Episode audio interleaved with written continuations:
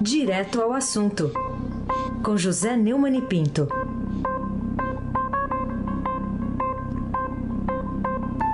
Oi, Neumani, bom dia. Bom dia, Raíssen Abac, Bárbara Guerra, Almirante Nelson e o seu pedalinho. Moacir Evangelista Biasi. Bom dia, Clã Bonfim, Emanuel, Alice, Isadora. Bom dia, melhor ouvinte, o ouvinte da Rádio Eldorado, de 7,3 FM. Heisen Abac, o craque. Neumann, eu vou pedir para você começar a sua participação hoje falando do bate-boca entre o ministro da Saúde, Eduardo Pazuello, e o governador de São Paulo, João Dória. O, o ministro que contestou a vacinação pelos estados, no, no caso pelo estado de São Paulo, mas ampliando pelos estados também, e o Estadão está destacando isso hoje aqui na edição impressa e também no portal. Tem razão para essa guerra de autoridades brasileiras diante dessa necessidade tão urgente da população? É um absurdo que não tem tamanho, que não dá nem para comentar. A reunião dos governadores com o Eduardo Pazuello, o, o general da passiva, como disse muito bem o, o Rui Castro, é, ontem, é, com momentos de tensão, constrangimento e embate, foi um dos momentos mais absurdos dessa história desta república cada vez mais insana, cada vez mais das trevas. O principal foi o bate-boca dele com o governador de São Paulo, João Dória, sobre a falta de interesse do governo, que é óbvia, o governo federal não tem interesse nenhum, e isso é, é, eu quero lembrar que 60 é, dias que ele está pregando como o prazo para a Anvisa registrar é, o, o, as vacinas contra a coronavírus, elas representam, olha aqui, você que teve boas aulas de matemática, né, elas representam 6 é, vezes 6, é, como é que é? 36, né? É, Tabuada 30, é uma coisa que eu sei ainda. 6 vezes 6, é, 36. 36. 36 mil mortes. 36 mil mortes. 36 mil brasileiros mortes para esses vagabundo ficar puxando o saco do chefe. Que absurdo! Né? O Dória é, questionou se o Pazuello não privilegia a Coronavac por questão ideológica, política ou falta de interesse, que é óbvio. Nós acabamos de ouvir agora uma entrevista brilhante, viu? Parabéns, é, Raíssen Abac, com o Gonçalo Vecina, é, a respeito exatamente disso. É, é claro, é óbvio que isso. Aí vem o idiota e diz: Eu já expus a todos os governadores quando a vacina do Butantan, que não é do estado de São Paulo, é da onde? Do estado de Roraima? É do Butantan. Eu não sei porquê o senhor fala tanto como se fosse do Estado, ela é do Butantan. Não é isso que está em jogo, se é do Estado, se não é. é eu, eu, aconselho que você que está me ouvindo é, é, vá a, ao Google e procure, que já deve estar tá devidamente gravado aqui na rádio, né? Está gravado, né, Raíssa? Então já pode, o, o, o ouvinte já pode é, acessar aí a, a, entrevista, né? E daqui a Tem pouco vai estar no site, daqui a pouco vai estar vai, no site do Dourado também. Isso aí. Então você vai ver né, que ele, o, o, o, o professor Vecina, que é craque nisso, como eu, tive nojo. Eu estou com vontade de chorar e vomitar ao mesmo tempo. Quando esse idiota desse general intendente, carregador de panela, falou de demanda, de preço, no momento de desespero como está esse, eu aconselho também que o meu querido ouvinte vá ler na, no portal do Estadão o brilhante artigo da colega, sempre brilhante, Rosângela Bittar, Os Prazos e o Desespero. É, o, a linha fina é o trágico enredo da pandemia parece ter chegado ao limite com a indefinição sobre a vacina. E eu selecionei um parágrafozinho para ler para você. No caos que se delineia, os governadores devem esperar um desfecho carregando pedras, pois tem novo obstáculo imediato: o descaso culposo da Anvisa. O órgão regulador assumiu o critério político para a questão sanitária e produziu uma pérola de bula administrativa. Aspas. Para solicitação de uso emergencial, é esperado que sejam apresentados minimamente os dados descritos do guia sobre os requisitos mínimos para submissão de solicitação de autorização temporária. Reticências, fecha aspas. Ainda tirou da sacola um prazo novo, depois de receber a papelada final, vai precisar de 60 dias para ruminar. É isso mesmo, ruminar é uma coisa bovina. Na verdade, é uma coisa de burro, de cavalo. E cavalo no sentido, inclusive, é, da violência, da é, falta de completa empatia. É, o Brasil registra uma média diária de 617 mortes por Covid. O cara pede 60 dias para dar uma coisa que o, o, o serviço equivalente na, na, na, no Reino Unido deu é, em uma semana. O total passa de 178 mil. É, dá vontade de chorar e vomitar ao mesmo tempo. Raíssen Abbas, o craque. Bom, Neumann, eu queria que você falasse também sobre a, até agora, a única aposta do governo, que é a vacina de Oxford, né, lá do laboratório AstraZeneca e da Universidade de Oxford. E uh, o próprio fabricante, né, Oxford mesmo, está dizendo que, que não atesta ainda resultados positivos em idosos. Como é que você analisa isso?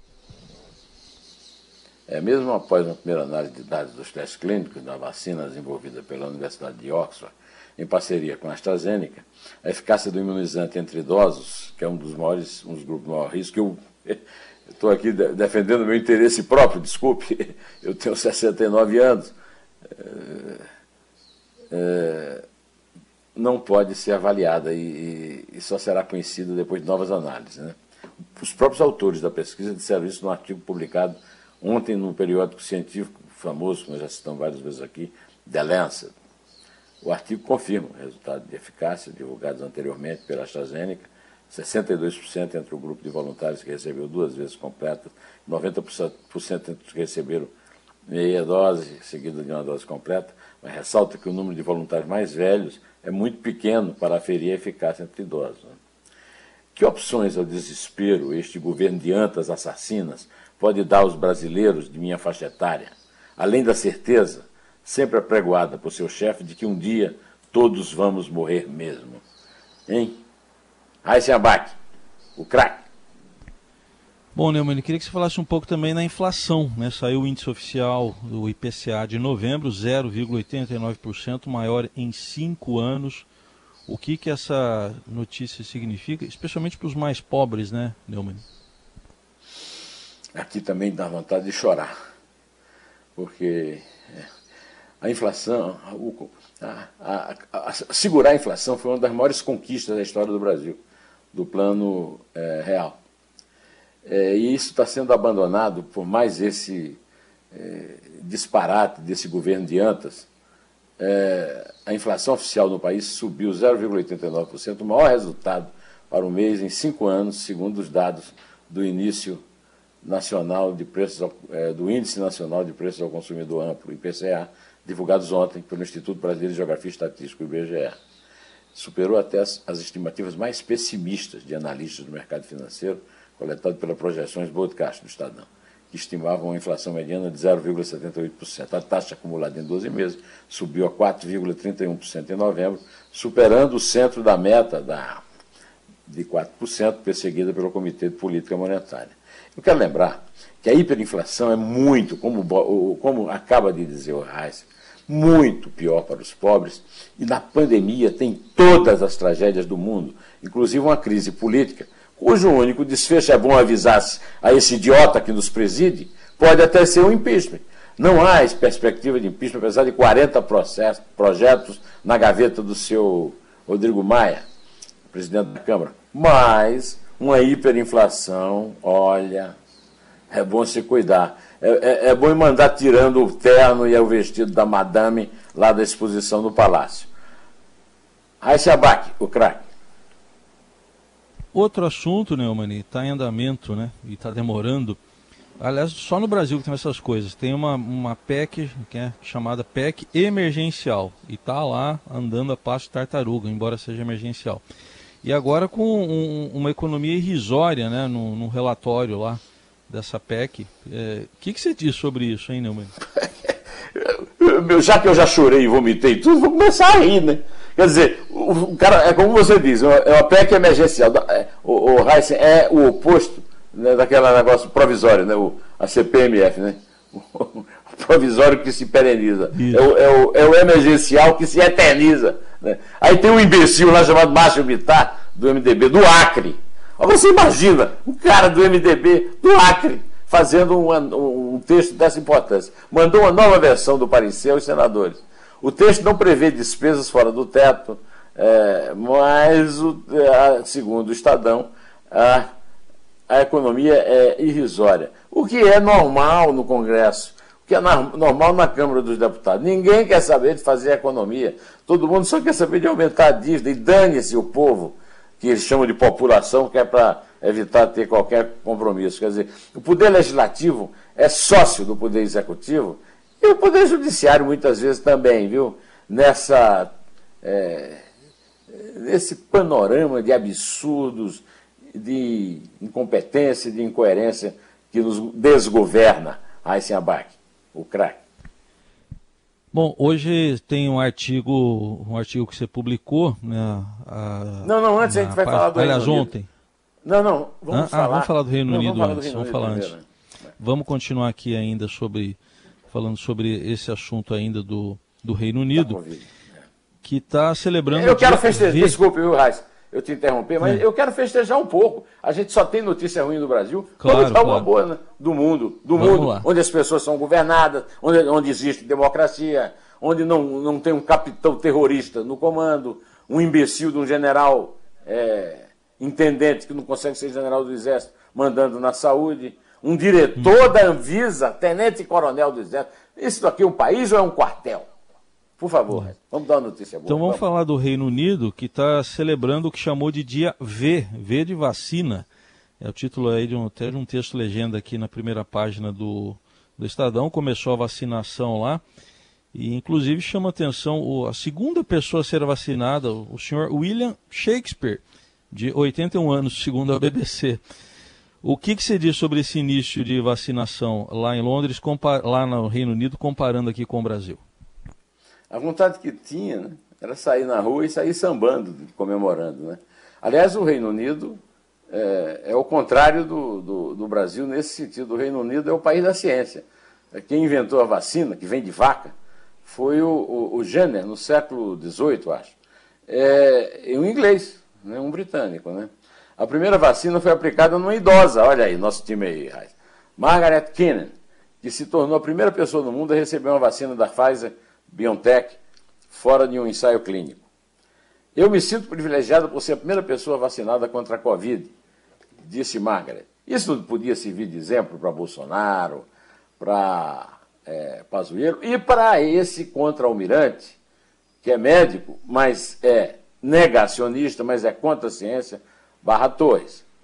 Margaret eh, recebeu injeção no hospital de Coventry, no centro da Inglaterra, e em seguida ela disse que foi o melhor presente de aniversário antecipado que ela podia desejar, porque significa que pode finalmente planejar passar um tempo com a família e os amigos.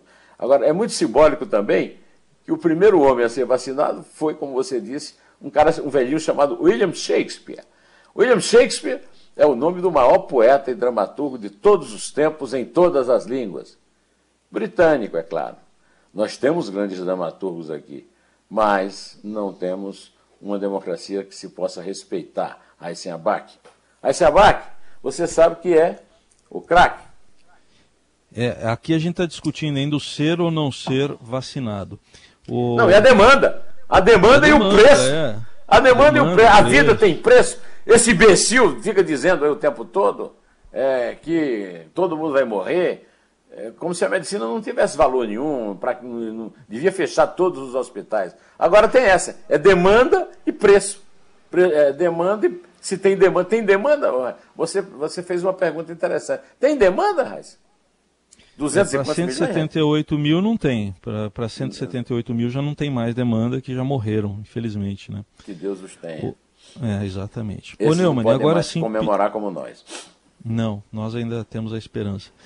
Queria que você falasse do seu artigo, está tá publicado aí na página A2 do Estadão, o título STF apenas suspendeu o golpe sujo no Congresso. Com, compartilhe aí com os nossos ouvintes. Eu quero primeiro compartilhar com você, Raiz, que eu recebi um WhatsApp muito honroso do professor Roberto Romano, é, é, aplaudindo esse artigo que chama o STF apenas suspendeu o golpe sujo no Congresso e cuja linha fina é aliviada, nação deve temer outros que virão, como conchavo da cúpula dos três poderes. E como eu sempre faço aqui, é, eu vou ler o, o, final do artigo, a respeito é, das pessoas que votaram é, contra esse absurdo, que era rasgar a Constituição para permitir a reeleição é, do Rodrigo Maia para a presidência da Câmara e do Davi Alcolumbre para a presidência do Senado e do Congresso, como se eles estivessem acima da Constituição.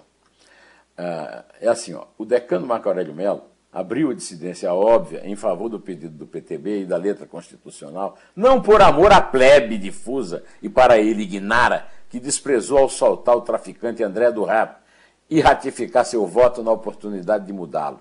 Rosa Weber apegou-se à literalidade da regra, assim como antes dera voto decisivo para negar a possibilidade de prender condenado em segunda instância. Na presidência do STF, Carmen Lúcia permitiu a Renan Calheiros cuspir na decisão da Corte de desalojá-lo da linha sucessória presidencial.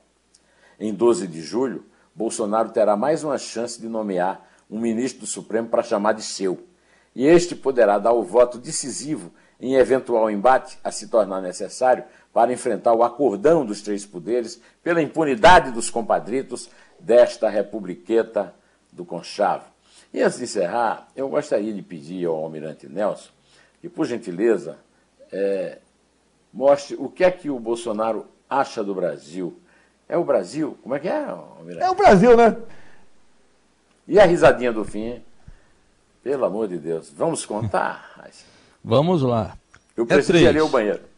Ah, é vamos dois. lá. É três, é dois, é um. É um. Em pé!